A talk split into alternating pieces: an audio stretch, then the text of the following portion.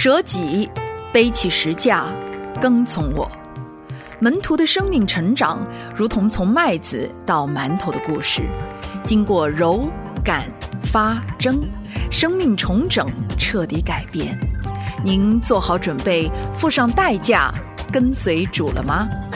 我是王木星，我是林真儿，空中的门训，馒头的对话，在神的话语中每日更新。主内的弟兄姐妹们平安，欢迎收听馒头的对话，我是木星，我是真儿。哎，在我们今天真情指数的环节当中呢，我们要来看一看，有一位是四五二八的朋友啊，写来了一封信件。他说：“你们好，我没有教会生活，我呢在没有听良友节目之前，我听到的不是福音，而都是从人讲的。那个时候啊，我只听说有神，什么事儿呢需要找神，不要犯罪，我就跟着他们就这么信了。九四年啊，我就听到了良友电台，听了之后，我发现我信的是错的，我就。”一直用收音机听，后来呢就把良友电台的节目啊告诉身边的很多的人，那个群体就说良友的老师是有知识的，讲得好。他们呢因为没知识就不听，而我听良友电台，我觉得的确是有神的能力同在的。从此啊，我就再也没有到这帮人中间去，有几十年了，都是我一个人听着你们的节目来生命的成长。后来呢，老师邀请有感动，愿意接受耶稣做救主，可以跟着他一句一句的祷告，我就这么听着广播。听着电台信了主，后来呢也告诉身边的亲人朋友要听你们的节目，可是没有一个人愿意听，他们都说我太古板了。儿子小的时候还愿意跟我一起听你们的节目，丈夫却很痛恨，不让我们听。和丈夫有关的人啊，也都不听你们的节目，不听你们讲道。孩子长大了之后呢，上学打工过日子，加上无人扶持孩子，看我多次被打，因为我丈夫也有家暴的倾向，孩子也不再信主了。凡我有闲空的时候呢，我都会读经祷告。只是啊，我不懂得怎么样灵修。当我听电台讲灵修的时候，我就听旷野玛纳。丈夫不信主，还常常参与一些跟什么。鬼神有关的活动，我的灵命就常常受到攻击。昨天呢，他又去参加这样一个活动，哎呀，我实在不知道我这个样子神会要我吗？昨天呢，丈夫还参加了埋葬死人的活动，他给死人买了纸钱。我的灵命一直陷入到一种麻木的状态，我一直在挣扎，留在信仰当中还是离开？我没有地方去哈，我请求求你们能够帮帮我，我这个泥巴脑子就糊住了，我咋就不清醒呢？我在想，这么多年来却没有教会生活，这么孤单的一个人，透过听我们的电台的节目，这样坚持着信仰，也真的是非常不容易的事情。是，而且我们非常的开心啊！你现在听到了我们馒头的对话，希望在这一个节目的陪伴底下，你可以对圣经的真理开始有一个非常扎实的一步一步的认知。但是我们仍然仍然非常的鼓励，我相信您现在已经进入到晚年了，那我们更加的鼓励你一定。要去寻找在主里的教会。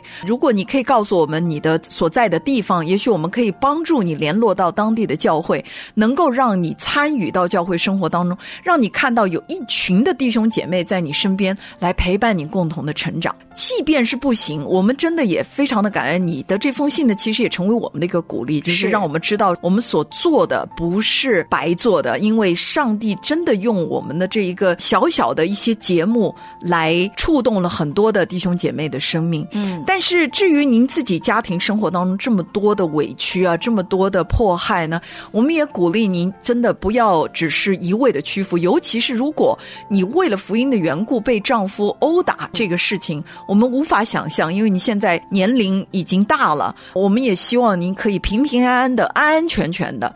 所以，如果你在你的自己的家庭生活当中得不到支持的话呢，你可能更需要旁边有弟兄姐妹来进行扶持，不单单只是我们电台的节目，因为你要身周围你能够看到真实的教会生活、基督徒的生活是怎么样，这样的话也会有其他人能够分担你在家庭当中属灵的孤独和福音的这个压力，是因为外人去向你的家人传福音的时候呢，也会也会让他们可以看到原来并不是你一个人。人好像无知的一个信仰，而是真正的很多很多的弟兄姐妹，甚至是受过高等教育的人，也都真实的认知的这位独一的真神。神没有说设立很多的福音电台哈，就不要教会了，就大家就光听到福音电台的讲道就行了，反正把神的话语正道分解清楚就行。不，神为什么创立教会，就是要让我们在人与人的关系当中去操练爱、操练宽恕、操练彼此的接纳、彼此的服侍。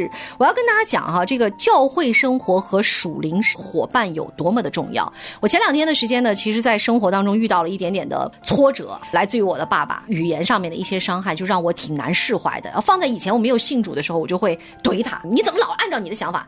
可是那一天呢，当我爸爸有那样的表述的时候呢，我其实听到了，但是我没有回应。可是我没有回应，并不代表我不受伤。嗯，我其实心里面非常非常的难过，我就觉得说：“哎呀。”我爸就是为什么一定要这样，太伤我了。可是我又迫切的知道，唯有他知道什么是爱，他才能够爱。是，所以呢，第二天我跟我的灵修小伙伴们一起读约伯记的时候呢，刚好那个经文也映射到了我的心情状态。我就跟他讲，我说呀，我其实今天状态特别不好。昨天我爸说了什么什么什么什么，然后我在这个过程当中，我的一些感受啊，我的这个痛苦啊，挣扎啊。我的这个属灵的姐妹呢，就开始给我讲，她说：“你知道吗？其实老人有的时候就是需要有一个夸赞。我以前我跟我妈也是这个剑拔弩弓的，每一次一说话就容易吵架怼她。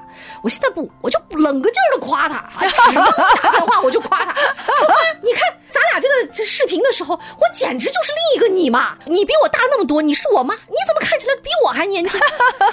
我这个姐妹说了一句话，我觉得我扑哧一下就笑了。她说：千错万错，马屁不错。尤其是你拍父母的马屁，就你哄他。他说老人啊，有的时候真的需要哄。你为什么就不能够用出于爱心去哄他们呢？你为什么一定要硬邦邦的？就是说我很爱你啊，你要信主哈。你这种硬邦邦对于他们而言是不奏效的。我的这个姐妹呢，因为她很有女性的智慧啊，做妈妈做妻子都很有智慧。她就跟我讲，她说你一定要在每一次接通电话的时候，不要只是家长里短啊，我吃什么喝什么，你要夸他说，哎，爸爸，我觉得你最近这气色不错啊，等等。我说我就说不出来这种话，我就觉得话到嘴边我就出不来。然后我的姐妹说，难道这不是神给你的一个课吗？难道神不让你去操练这门功课吗？你会跟别人说柔软的话，为什么不能跟自己最亲近的父母说柔软的话，哄他们呢？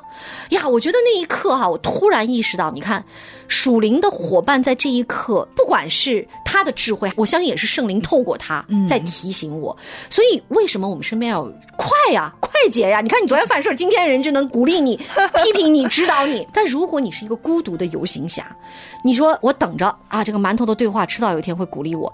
也许馒头的对话那一段时间的主题刚好跟你这个事儿不搭嘎，你等了很久，这个事儿就变成了一个伤疤。是这个伤疤一揭开，已经化脓了，已经流血了，甚至有的时候已经危及到生命了。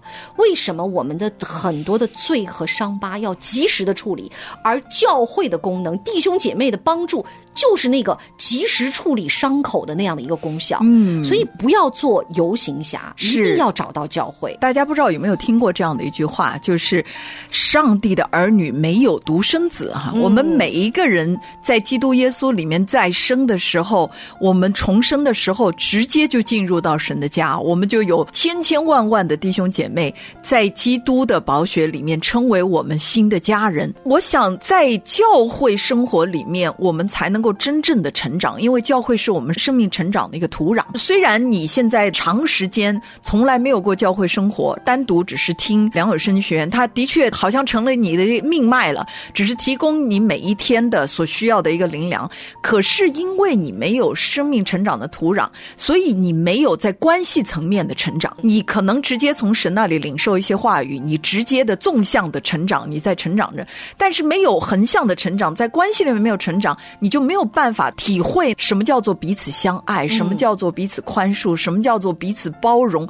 爱能遮掩许多的过错，还有刚刚木星所分享的这个见证，你就没有办法体会到说，天呐，原来圣经当中所说的，为什么一人独居不好，或者说一个人跌倒的时候，旁边没有人，他就有祸了。三股合成的神对，没错，的的确确是需要我们身边有弟兄姐妹的。但是很多时候，可能弟兄姐妹也不一定能够直接把我们带到神的的面前，就好比说，哦，有些时候我们听到的话语，可能是从圣灵那里来。那如果弟兄姐妹的属灵光景不好的时候，可能也不一定能够带给我们有智慧的话语。但这一刻，也许是我们可以服侍对方的时候。你的信仰的人生再也不是以你为中心的，是不是你需要什么神喂养你？因为以你为中心的信仰是拜偶像的信仰。只有当以神为中心、以神的家为中心的这样的一个信仰，你才会发现你终于在真理里面得以自由了。所以我们特别的鼓励每一个馒头的听众都需要生命成长，而生命成长绝对脱离不了教会。你绝对不可能单单透过听馒头的对话就生命成长的，必须要投身在你当地的教会当中、你的家庭当中，因为你的家就是一个微型的教会。你真实的把你所听到的信仰活在你的生活里面，因为。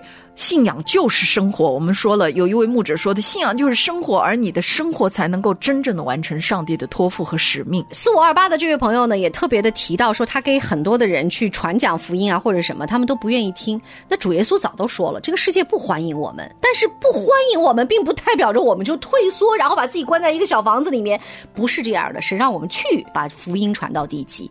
所以我们真的鼓励我们的这个姐妹，其实你也要多多的祷告，求神为你预备一个教会。我。记得在我们的节目当中，我们的王玉姐妹曾经就讲过，她刚刚到了马来西亚，然后那个时候没有教会，那怎么办呢？那就跟神说：“主啊，你把我带去一个教会。”没有想到，哎，神就把她真的带到了那个教会，结果那个教会就成为她一生当中最大的祝福。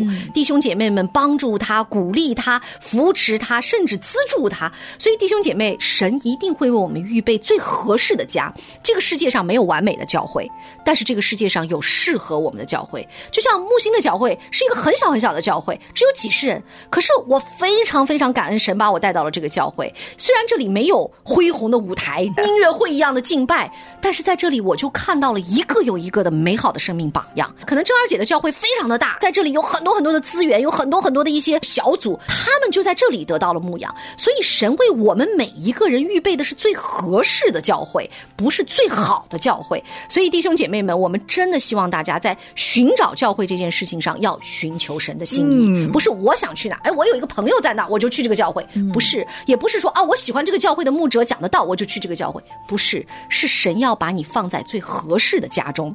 哥罗西书第一章九到十节的经文。因此，我们自从听见的日子，也就为你们不住的祷告祈求，愿你们在一切属灵的智慧悟性上，满心知道神的旨意，好叫你们行事为人对得起主，凡事蒙他喜悦。在一切善事上结果子，渐渐的多知道神。阿门。所以求主帮助我们，真实的在属灵的智慧悟性上面去成长、去扎根，然后知道神的旨意，并且要活出来。是鼓励我们的这个姐妹多祷告，寻求神的心意，走出去，不要做独行侠。是的，因为神要让我们在关系当中不断的操练和成长。好，我们今天馒头的对话就是这样了。我们下周同一时间不见不散，拜拜，拜拜。